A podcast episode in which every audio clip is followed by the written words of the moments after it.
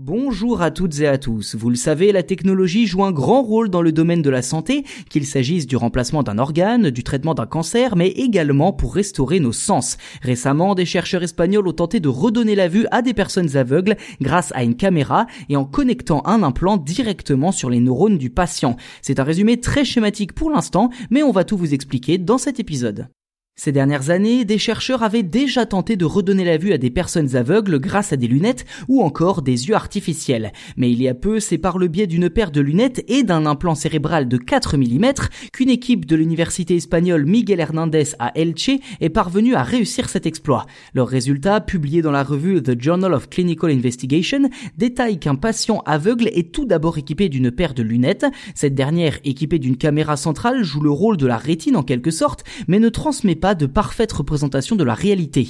Les images captées sont plutôt des variations de lumière permettant aux patients de distinguer des formes et des objets. Dans le détail, la lumière captée est convertie en signaux électriques qui sont ensuite transmis à l'implant dans le cerveau de l'utilisateur, composé de 96 microélectrodes. Ces électrodes sont insérées dans le tissu cérébral pour à la fois stimuler et surveiller l'activité électrique des neurones situés dans le cortex visuel. Cette stimulation permet alors à la personne de percevoir les motifs lumineux transmis par la caméra.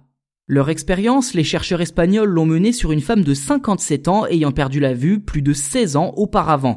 Lorsque les microélectrodes de l'implant étaient stimulées au-dessus d'un certain seuil, la patiente rapportait que les formes qu'elle percevait étaient généralement blanches. Pour des intensités de courant inférieures au seuil en question, cette dernière pouvait identifier une légère coloration jaunâtre. Alors si ces premiers résultats ne sont pas si impressionnants que cela, il faut quand même savoir que cette méthode n'en est qu'à ses débuts, qu'elle va continuer à s'améliorer et surtout qu'elle possède déjà certains avantages très intéressants. En effet, l'implant n'avait aucune conséquence sur les autres neurones et nécessitait d'ailleurs un courant électrique beaucoup plus faible que les électrodes présentées dans d'autres protocoles scientifiques, ce qui au final le rend beaucoup plus sûr à utiliser. Mais comme je vous le disais, il reste encore beaucoup de travail avant que cette technologie ne puisse être utilisée à grande échelle. Reste à savoir si avec le temps, elle pourra ou non produire des images plus complexes et plus détaillées.